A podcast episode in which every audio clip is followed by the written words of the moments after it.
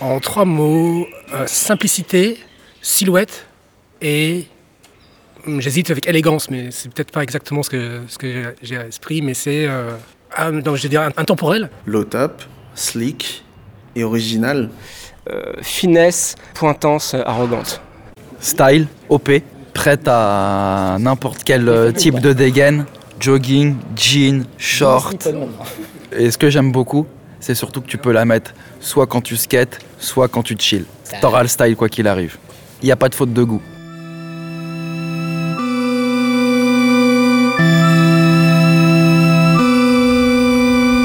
Big Spin Podcast.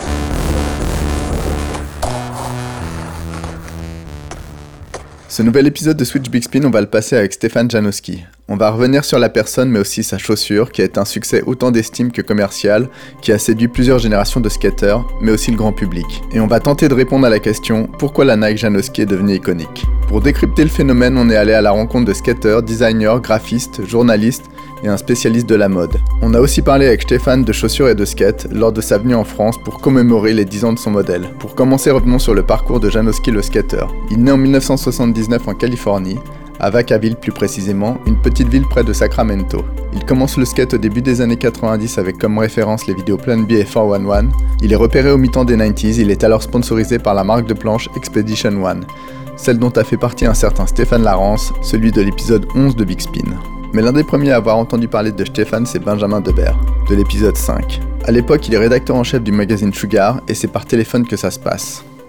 J'ai peut-être parlé de Stéphane Janowski avec Thomas Campbell en premier, qui m'en a parlé euh, de- lors d'une de, nos conversations téléphoniques euh, longues et, aléatoires dans leur sujet. Et euh, lui le connaissait via des amis à lui, surfeurs, et dont il devait squatter le canapé à l'époque. C'était un kid. euh, qui skatait très très bien et ses copains surfeurs lui disaient ce gars-là il est incroyable, c'est le futur du skate. Et Thomas euh, m'expliquait que lui voyait un gamin euh, collé au canapé et qu'il avait jamais vu sur une board et qu'il avait un peu de mal à visualiser ça.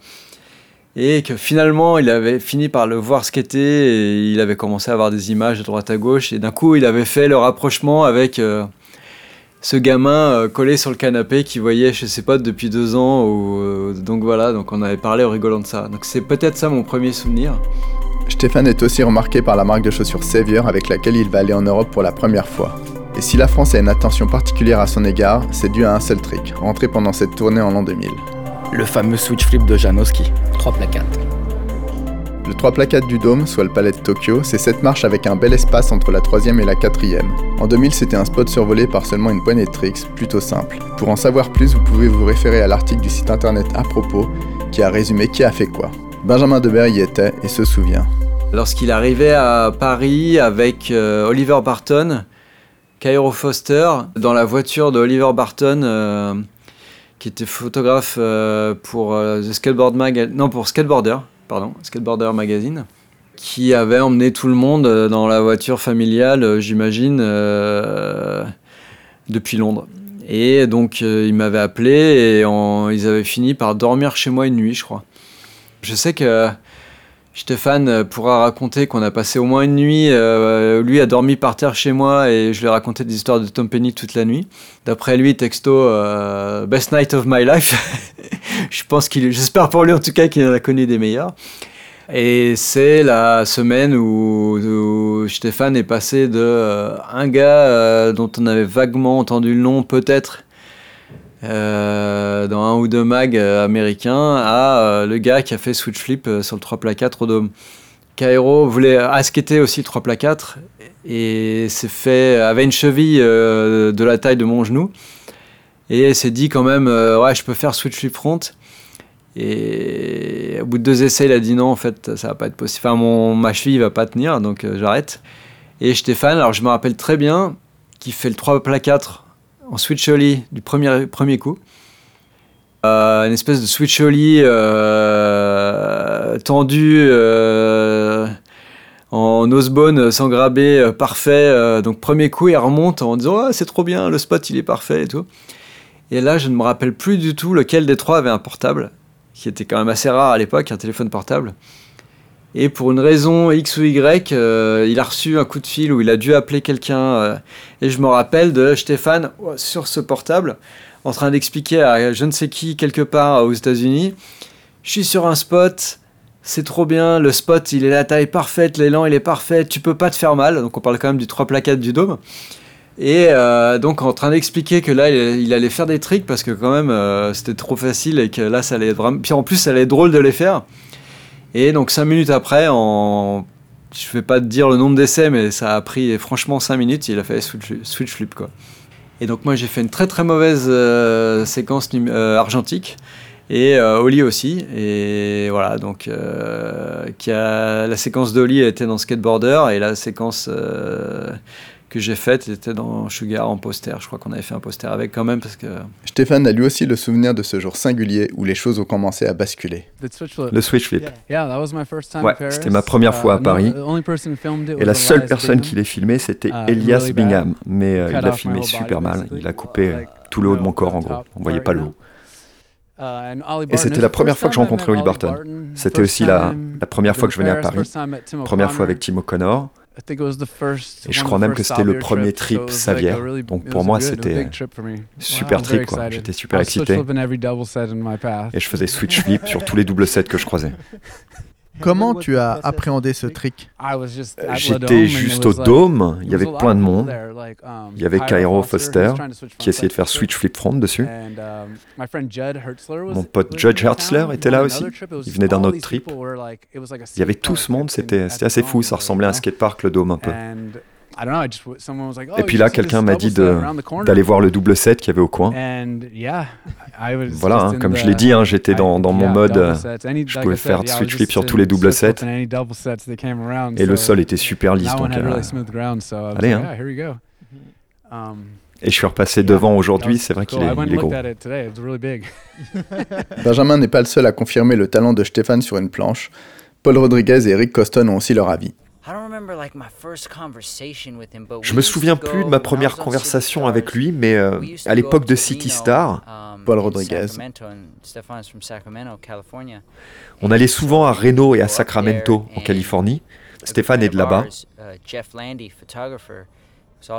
Donc on se captait avec Jeff Landy, c'est un photographe, également pote avec Brandon Bibel et Stéphane.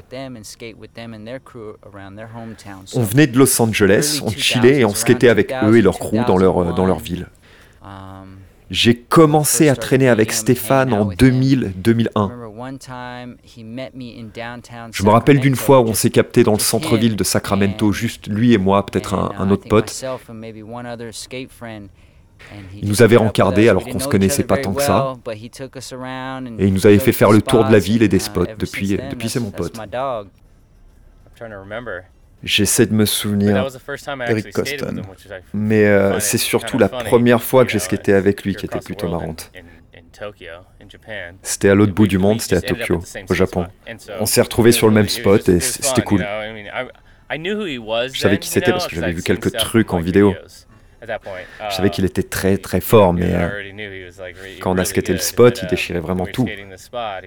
Tout en étant super détendu, le mec il- hyper relax. C'est la première fois que je l'ai rencontré, mais je me souviens plus de l'année. Ils ont aussi en mémoire un trick particulier qui n'est pas passé inaperçu dans la skatosphère états-unienne. Ah, bah, déjà, il a fait parmi mes, euh, mes switch flips préférés. Paul Rodriguez. Il a fait switch flip sur le, le triple set de Sacramento, le plus grand là. J'y suis déjà allé sans Stéphane. J'ai pas vu son trick en vrai, mais j'ai une bonne histoire. Quand j'étais kid, on était tous super stricts sur les figures qui avaient déjà été faites sur un spot par quelqu'un d'autre. Et c'était hors de question de les refaire. C'est ce qu'on appelait un ABD. Already been done. Déjà fait. Donc ce jour-là, j'y vais avec City Stars et le team Girl et Chocolate. Et il y avait Keenan, Keenan Milton. Et lui aussi, il a fait switch flip ce jour-là. Du coup, moi je l'ai harcelé, je lui ai dit Stéphane Janowski l'a déjà fait, t'as pas le droit de le refaire. Mais lui, il venait d'une génération qui s'en fout de ce genre de truc. Euh, genre, si tu veux faire un trick, bah tu fais un trick. quoi. Mais moi, j'étais tout kid et vraiment strict. Stéphane l'a déjà fait, je te dis juste ABD. À cause de cette histoire, c'est le trick qui me reste en tête. Il y avait un triple set à Sacramento. Eric Coston. Et Stéphane y a fait switch flip, mais il l'a fait tellement facilement, tellement bien et sans problème. Et je l'ai skaté ce triple set et je sais qu'il est chaud, il est... Tu dois pousser vite et tu dois lutter pour essayer de tirer ton trick jusqu'au bout. Et lui, il a fait, il a fait switch flip comme si c'était que dalle. Comme s'il prenait une gorgée d'eau, pas plus compliqué. En 2003, les choses s'accélèrent pour Stéphane avec sa part pour la vidéo Habitat, la classique mosaïque, marque qu'il a rejointe un an plus tôt. Il devient alors un skateur de premier plan et il est recruté par la marque de chaussures Ethnie sous l'impulsion de Arto Sahari. En 2006, il change de crèmerie et mettra des Nike aux pieds. En 2008, on lui annonce qu'il sera le deuxième rider à avoir un modèle après Paul Rodriguez. Stéphane se met à faire quelques croquis. En 2009, la SB Zoom Stéphane Janowski voit le jour. Elle deviendra rapidement la Janowski. En 2013, les ventes explosent et la chaussure devient incontournable. Revenons avec Stéphane sur les chaussures qu'il a au pied à ses débuts et les prémices de ce fameux modèle. En fait, c'est le skateboard qui m'a fait prendre conscience de l'importance des chaussures, parce que tu les abîmes tellement. Et puis, euh, les chaussures que tu portes affectent ta manière de skater. Donc, c'est drôle que tu me demandes quel était ma, mon premier souvenir de chaussures. Parce que c'est comme si mon intérêt pour les chaussures avait commencé vraiment avec ma, ma pratique du skateboard. Avant, j'allais euh, dans, dans, les boutiques un peu discount, là, comme Ross, et j'achetais euh, des, des filas bizarres ou des Adidas, Converse, Nike. Et je mettais du scotch et de la chougou partout. Mais ouais, c'est marrant que tu me demandes parce qu'à y réfléchir, j'ai pas de souvenir du genre de chaussures que je portais avant de faire du skate. Tu portais des chaussures de skate même quand tu skatais pas? Quand j'étais au lycée, j'étais euh, super fier d'avoir des, des trous et de la chougou sur mes chaussures. Personne d'autre faisait du skate. Donc... Ouais, je me souviens, on me demandait c'est quoi le problème avec tes chaussures, et puis moi, euh, je disais bah, c'est parce que je fais du skate quoi. Et c'est aussi un moyen quand t'es plus jeune d'identifier un skater en regardant leurs chaussures. Tu vois, ce gars-là, il skate, quoi. Et il est goofy en plus. Ça devient une camaraderie, en fait. Quand t'es gosse et que tes parents t'amènent dans un bled inconnu, quand tu vois un autre gamin avec des pompes défoncées, bah, t'as la connexion immédiate, quoi. Tu skates, je skate, ok. Tu as eu des chaussures énormes Ouais, ouais, bien sûr. Et quand j'ai commencé à, recevoir des chaussures gratuites, de toute manière, c'était le style. Toutes les chaussures étaient grosses. Mais je m'en fichais parce que c'était gratuit, j'aurais pu skater avec n'importe quelle chaussure. Et d'ailleurs, quand j'étais au Dôme, qui sait ce que je portais hein, Je portais sûrement des, des savières énormes. Mais honnêtement, j'aurais pu porter n'importe quoi. J'étais tellement excité d'être en trip avec Brian Anderson. Je m'en fichais un petit peu que les chaussures soient moches ou chiantes à skater. À ton avis, pourquoi ta chaussure est si populaire? je crois que c'est juste parce qu'elles vont bien à tout le monde. Elles vont bien aux enfants, aux adultes, aux grands-parents, aux filles, aux mecs, aux skateurs et aux piétons. Le style de la chaussure, finalement, si tu fais abstraction des couleurs, son design, il est intemporel. Et si tu le ressortais dans 10 ans, il connaîtrait sûrement le même succès. Je pense que c'est la raison pour laquelle elle est si populaire. Et voici ce qu'il a répondu quand on lui a demandé ce qu'il avait en tête pour cette paire. Ce que je voulais personnellement, c'était quelque chose de minimal.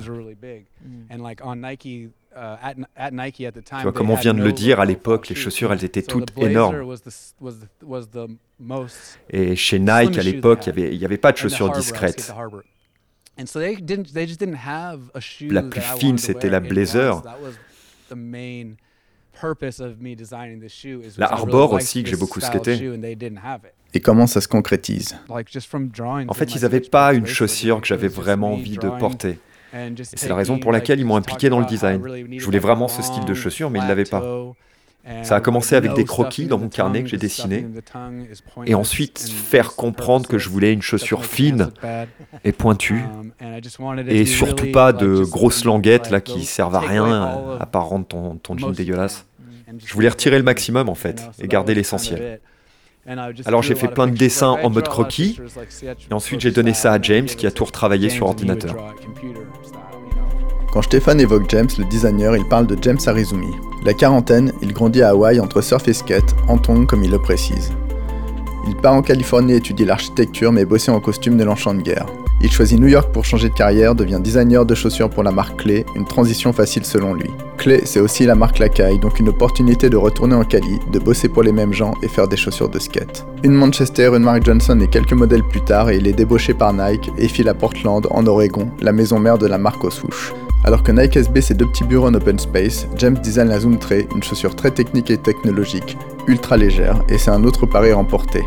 Ensuite, il s'attaque au deuxième modèle d'un exigeant Paul Rodriguez, et en 2008, Stéphane lui confie ses croquis. Aléa jacta est, comme on dit. Ça a pris petit à petit. Il a fallu quelques années pour que, pour que ça devienne ce que c'est aujourd'hui. Et je me souviens qu'on commençait à avoir de plus en plus de monde avec mes chaussures aux pieds. D'ailleurs, même mes potes me disaient, mais je, je vois tes chaussures partout. Quoi. Et aujourd'hui, quand on sort dans la rue, si on marche un petit peu, on va croiser quelqu'un qui aura mon modèle. Et le truc a pris, a pris, a pris, a pris jusqu'à aujourd'hui. Voilà, et ça fait 10 ans. En termes de pratique et d'efficacité, on a demandé à Yann Garin de l'épisode 1 de nous en dire plus sur la Janoski. J'ai pas le souvenir exact de la première fois que j'ai skaté avec, mais en tout cas, le, le comment dire? Board feeling? Le board feeling, il était. Enfin, les choses toutes neuves, skatables direct, elles accrochaient plus que les autres. Tu, faisais, tu remets ton doigt de pied, ça faisait un flip. Euh, incomparable avec toutes les autres marques et toutes les choses que j'avais testées. Pas forcément confortable, mais euh, par contre, vraiment euh, incroyable pour skater. Et, au départ, on pensait que c'était hyper fragile, et en fait, c'était hyper costaud. Il y avait juste à mettre une petite pointe de chougou euh, là où tu fais le trou tout le temps, et la plombe, tu pouvais la garder longtemps. Pour la question technique, graphique et esthétique, on a demandé à Alexander Wise, graphiste et designer, et Yue, illustrateur et artiste, leur avis d'experts qui ont collaboré avec Nike sur divers projets. Ah, je pense que c'est ça, c'était un, Alex Wise. une petite rupture en fait en termes de, de, silhouette, de quelque chose de, bon après, tu avais les euh, les, Jeff Rowley, etc., qui commençaient à porter des chaussures beaucoup plus minimales, volcanisées et compagnie. Mais là, c'était à la fois euh, quelque chose avec des éléments, on va dire, euh, classiques, mais qui était retranscrit dans, une, une silhouette moderne. C'était un, super, on va dire, passerelle entre presque deux époques de footwear design dans le skate, quoi, je trouve. Dans le design, on fait une souche de skate. Ah, bah parce que le le parti pris de, moins de couture, moins il y a de couture, plus c'est solide. C'est imparable en termes d'efficacité de, pour une chaussure de skate. Je dirais presque que c'est le premier modèle de, Nike fait pour le skate de, de zéro. C'était pas un dunk ou une espèce de chaussure existant qui était portée par des skateurs en mode chill ou, ou euh, qui a servi d'inspiration justement pour des marques de skate comme DC, etc. Euh, là, ils sont partis d'une feuille blanche et ils ont réussi à faire quelque chose d'intemporel, presque avec leur premier modèle euh, qui a, comment dire, original. Ouais, parce qu'après, le, Nike, ils avaient fait, tu te rappelles, ils avaient fait cette marque euh, Savier. Ouais qui était genre l'échec le plus total euh, de l'histoire des, chaussures de skate. Moi je me rappelle la espèce de chaussure genre, qui était quasiment entière en espèce de gris caoutchouc, qui était soi-disant genre indestructible. Ah, ouais, ouais, et, que, que qui était immétable, quoi, tout simplement. Quoi. et les mecs étaient trop fiers de leur technologie, genre on va révolutionner le, game, et que genre le game a fait non, non, non. non, mais et donc et après c'est là où ils sont revenus avec SB en disant ok, bah maintenant ils ont pris un gars cool qui a dit bon maintenant je sais qui sont les autres gars cool qu'il faut prendre, tu vois Gino machin truc, euh, aller voir euh, tous les gars des Union, les gars de Supreme, etc. Et donc ok le focus group c'est quoi? Bah viens on fait des dunks en fait, une chaussure qui, qui, existe chez Nike depuis 30 euh, ans quoi. Et donc ah ouais en fait et donc les mecs ils avaient fait Savier genre en mode recherche technique de ouf, ils étaient là mais ah ouais en fait le truc qui existe depuis 30 ans c'est ça votre, votre truc cool, c'est ça qu'il faut faire. Ils étaient des genre minés je crois les mecs. J'avais des chercheurs qui étaient genre au chômage, tu vois. Pour moi, la Janowski est une, chaussure euh, populaire parce que c'est une chaussure euh, qui est devenue lifestyle, en fait. Dans l'histoire de SB et de Nike avec, euh, avec, le, avec le skate, ils sont passés par plein de phases. Les plus connus, c'est les Dunk, forcément, qui sont des chaussures de basket très adaptées pour, pour le skate. Mais il y a eu euh, avant ça euh, des chaussures euh, vachement bulky. Ensuite, avec 6.0, il y avait le côté action sport, mais avec vraiment tout ce côté très padé. Comment on dit padé Enfin, très. avec les grosses languettes. pour protéger le pied, il y avait l'ajout du zoom pour l'amorti. Et la Janowski, je crois que c'est la première silhouette un peu slick et un peu lifestyle où Nike avait réussi à faire euh, une chaussure euh, euh, avec un ADN un peu rétro, un peu boat shoes un peu, et aussi les classiques des, chaussures vulcanisées, comme on voit dans le skate californien, quoi. Avec Pascal Montfort qui est un spécialiste de la mode et de sa sociologie, on a les derniers éléments de réponse à notre question et les raisons pour lesquelles la Janowski est devenue classique. C'est assez rare en fait qu'une chaussure euh, soit connue de tous par son, par son petit nom, par son vrai nom. C'est carrément, elle a un nickname. C'est-à-dire qu'il y en a, ils disent la Jano. Et ça, c'est euh, quand même, euh, quand tu dis le McDo, la Jano, le truc, c'est que vraiment, elle appartient à la culture pop, en tout cas à une certaine, à une certaine culture pop. Elle naît en, donc en 2009 elle est à un moment où, euh, en tout cas dans le milieu du skate, je pense qu'un peu tout le monde avait envie de porter du Nike. C'était euh, sans aucun doute la, marque chaude du moment. Hein. Je pense que si tu étais skater et que tu étais cool, tu avais envie de mettre du Nike. Or, euh, Nike ne ferait pas forcément des silhouettes pour tous les typologies de skateurs du moment. C'est-à-dire qu'il y avait des mecs qui n'étaient pas à l'aise avec le fait de porter une chaussure de skate hyper technique, par exemple. Ils avaient un look vestimentaire qui n'autorisait pas euh, forcément ça. Et la Jano arrive avec ce style euh, donc vulcanisé, en même temps mi-basket, mi-mocassin presque, très hybride. Donc à la fois singulière, mais à la fois singulière et facile à porter et surtout qui collait complètement à une silhouette, à un look vestimentaire de mec euh, qui était euh, peut-être plus mode, plus rock à un moment comme ça, enfin qui se sentait moins à l'aise avec, euh, qui n'aurait pas forcément par exemple porté des Air Max. Ça te permettait de dire ok ouais, j'y suis, je, je, skate en Nike, mais néanmoins je suis pas forcément dans cette culture just do it athlète, athlétique. j'ai pas forcément envie de ça, j'ai pas forcément envie d'une semelle hyper techos. Et donc elle était tellement finalement wearable, enfin elle était tellement finalement facile à porter et elle, avait tellement ce petit côté habillé qu'effectivement très vite ça hum, la fascination qu'elle provoquait chez les skateurs hop s'est infusée euh, par ailleurs dans les lycées et notamment elle était facile à porter pour des filles elle était facile à porter, encore une fois, par quelqu'un qui n'avait jamais touché une planche. Et je pense qu'on se serait pas foutu de sa tronche. Tu mettais une Jano, c'était quand même mettre une, une, euh, une Chuck Taylor de chez, de chez All Star. Euh, voilà, on ne demande pas d'avoir un passé de basketteur. 2009, euh, c'est le moment, euh, c'est un des moments en tout cas où c'est quand même super cool d'être skateur dans un lycée. Ce qui n'a pas été le cas de toutes les décennies. Ça n'a pas été le cas de décennies qu'on a connues il, y a, longtemps. Et même des décennies début 2000, tu vois, il, existe encore ce conflit entre les skateurs et les fashion, ou les skateurs et les kaira, ou les skateurs et les trucs. 2009, c'est le moment où hmm, eh ben, finalement le, le skater, c'est quand même le cool guys et la bande de skaters, c'est quand même les cool guys du, lycée. Donc évidemment, il y a validation de la part des, filles. Et quand il y a validation de la part des filles, c'est parti, c'est la, sa fusion. Ça a été, c'est, le cas de toutes les chaussures cultes. Hein. Euh, c'est le cas de la, Air Force One euh, actuellement. À un moment, tu passes de succès à méga hit, à iconique, à partir du moment où c'est validé par, par les jeunes filles, c'est-à-dire quand elles disent hum, ça c'est chouette, et encore plus quand elles commencent à le porter. Et ce qui est drôle, c'est qu'aujourd'hui, elle est. Euh, alors, je sais pas si c'est bien de dire ça, mais la basket est tellement culte qu'elle est, euh, elle est plus, euh, elle est plus connu que son que le, mec pour lequel on l'a faite. C'est le cas, euh, c'est le cas de, de Jordan. Enfin, il y a énormément de gamins qui sont qui qui sont complètement maboules du Jumpman et qui n'ont jamais vu Michael Jordan jouer au basket. Voire même, il y a énormément de gens qui savent honnêtement pas que c'est un joueur de basket. Mais euh, le Jordan a dépassé le truc. Ben, Janowski, il y a de fortes chances. Là, aujourd'hui, on célèbre les 10 ans. Il y a de fortes chances qu'on célèbre les 20 ans. Tu vois, dans 10 ans, on va se retrouver et euh, boum, il y aura une nouvelle célébration parce que elle va euh, parfois, euh, parfois être très, très à la mode, parfois un peu moins, mais en tout cas maintenant elle est installée.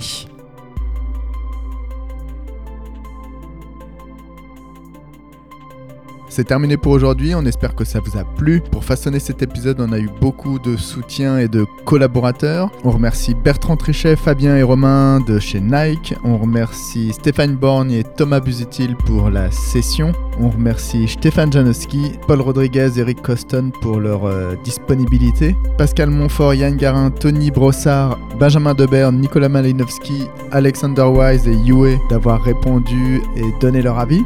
On remercie Mehdi Pinson pour euh, le jingle. On remercie Emmerich Necus pour les traductions, Yann Fort pour euh, le doublage. Et rendez-vous pour le Switch Bigger Spin sur le site Live Skateboard Media. Merci de votre attention et à bientôt.